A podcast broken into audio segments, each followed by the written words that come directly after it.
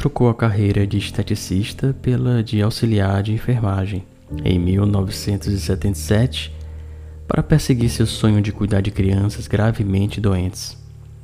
Infelizmente, esse sonho não foi motivado por qualquer desejo saudável de ajudar os outros, mas por uma necessidade psicopática de provar que era uma fazedora de milagres, capaz de resgatar jovens pacientes da beira da morte.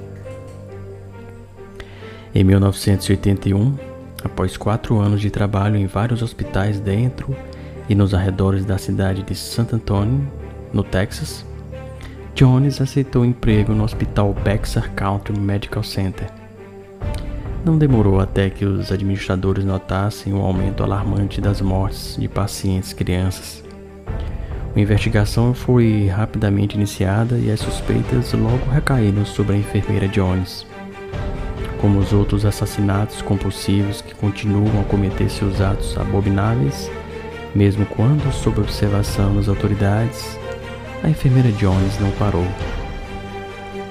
Após pedir demissão do hospital em março de 1982, ela passou a integrar a equipe da clínica Care Country.